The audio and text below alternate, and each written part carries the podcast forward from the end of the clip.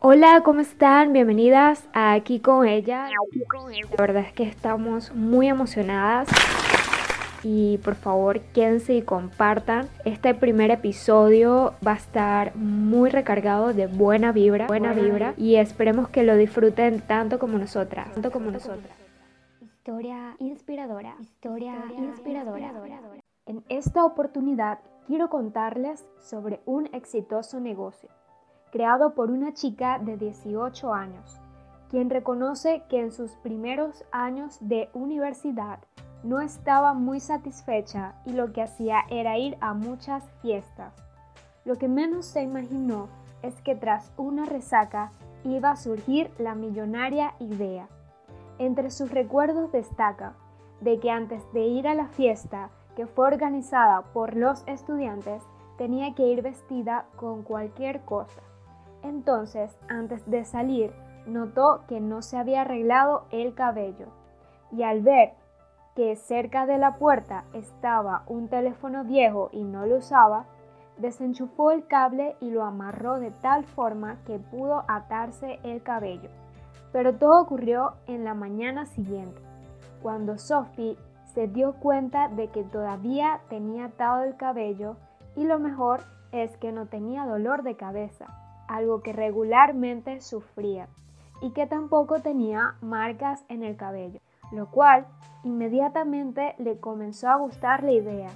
Entonces llamó a su novio y ahora socio, Félix, para iniciar la creación de un prototipo, una coleta o cinta para el cabello en espiral, financiado por ellos mismos.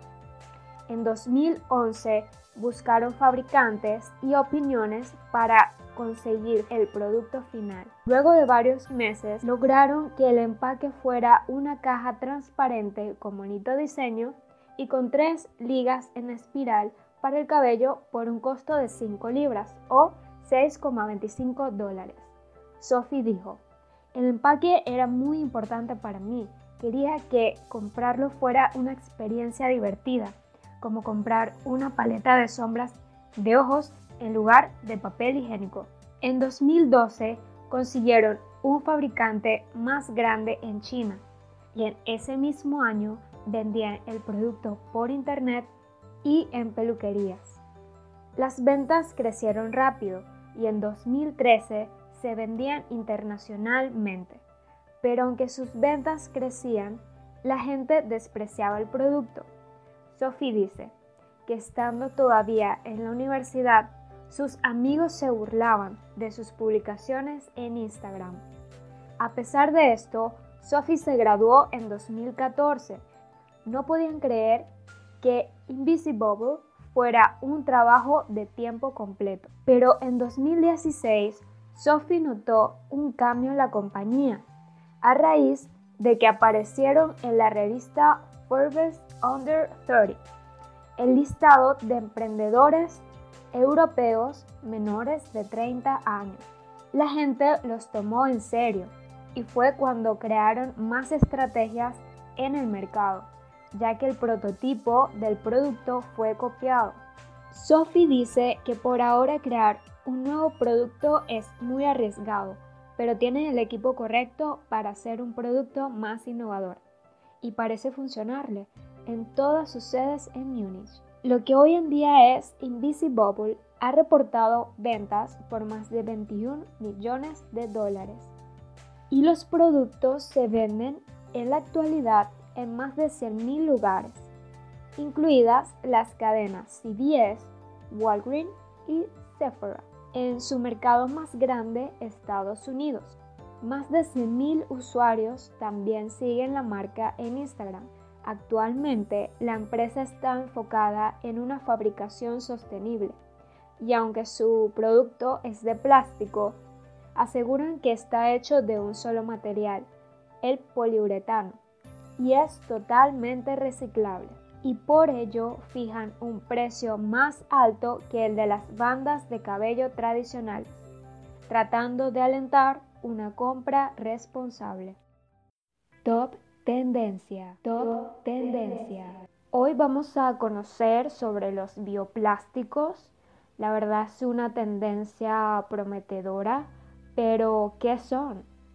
Es una alternativa para contrarrestar la contaminación ambiental por el plástico a base del petróleo, pues hemos visto cómo la especie marina queda atrapada en las islas de plástico en el océano y es muy desgarrador. En algunos casos eh, vemos peces, ballenas y tortugas que quedan sin vida por esta contaminación. Incluso nuestra alimentación se ve afectada por los peces y la sal que consumimos. El origen de los bioplásticos es biológico. Puede estar hecho de ácidos polilácticos, conocidos como PLA, que están presentes en las plantas de maíz y la caña de azúcar. También están hechos de polihidroxialcanoato, conocidos como PHA, producidos por microorganismos.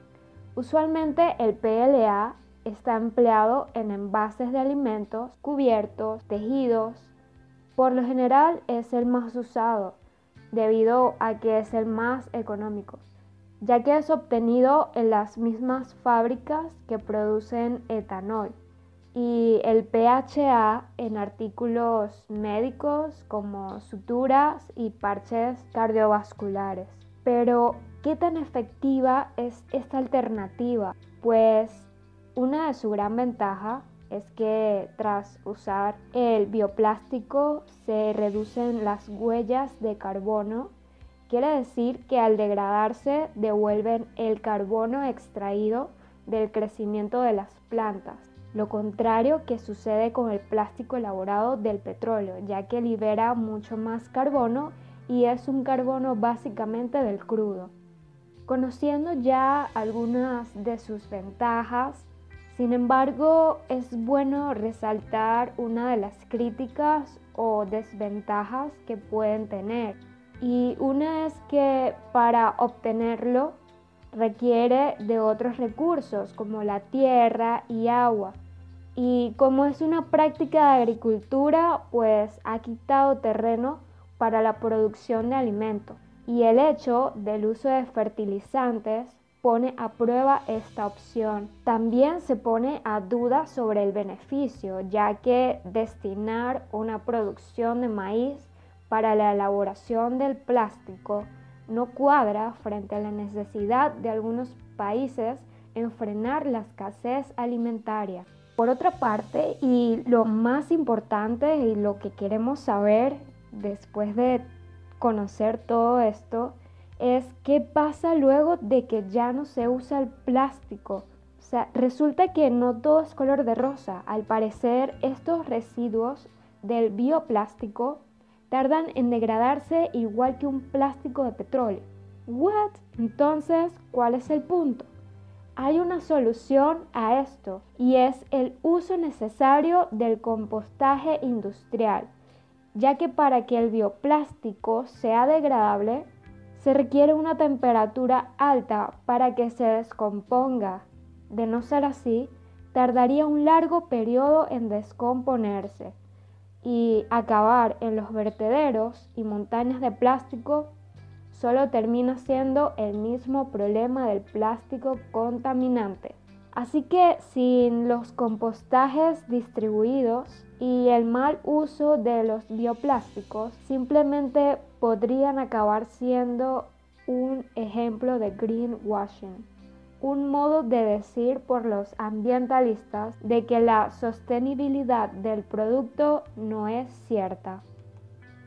Ya conociendo sobre este tema bien eh, actual y bien interesante, Quiero saber qué, opinan, qué, qué opinan sobre esta práctica sostenible o no sostenible. La verdad es que es muy interesante eh, dejar claro de que la contaminación ambiental nos afecta a todos y lamentablemente a esas especies marinas que no tienen la culpa de este mal uso de plásticos y de conductas que la verdad dejan escenarios bien tristes.